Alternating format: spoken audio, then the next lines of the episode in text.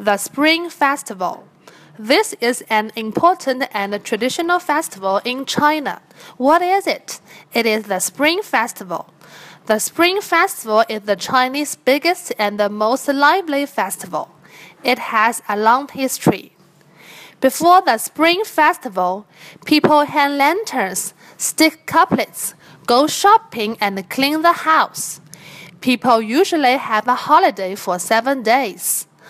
On New Year's Eve, people have the family reunion and eat dinner together. After dinner, people often watch the beautiful fireworks together to welcome the arrival of another new year. Friends and relatives visit each other.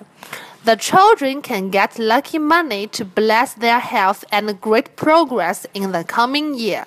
By Zheng Kaihen from Class 1, Grade 5.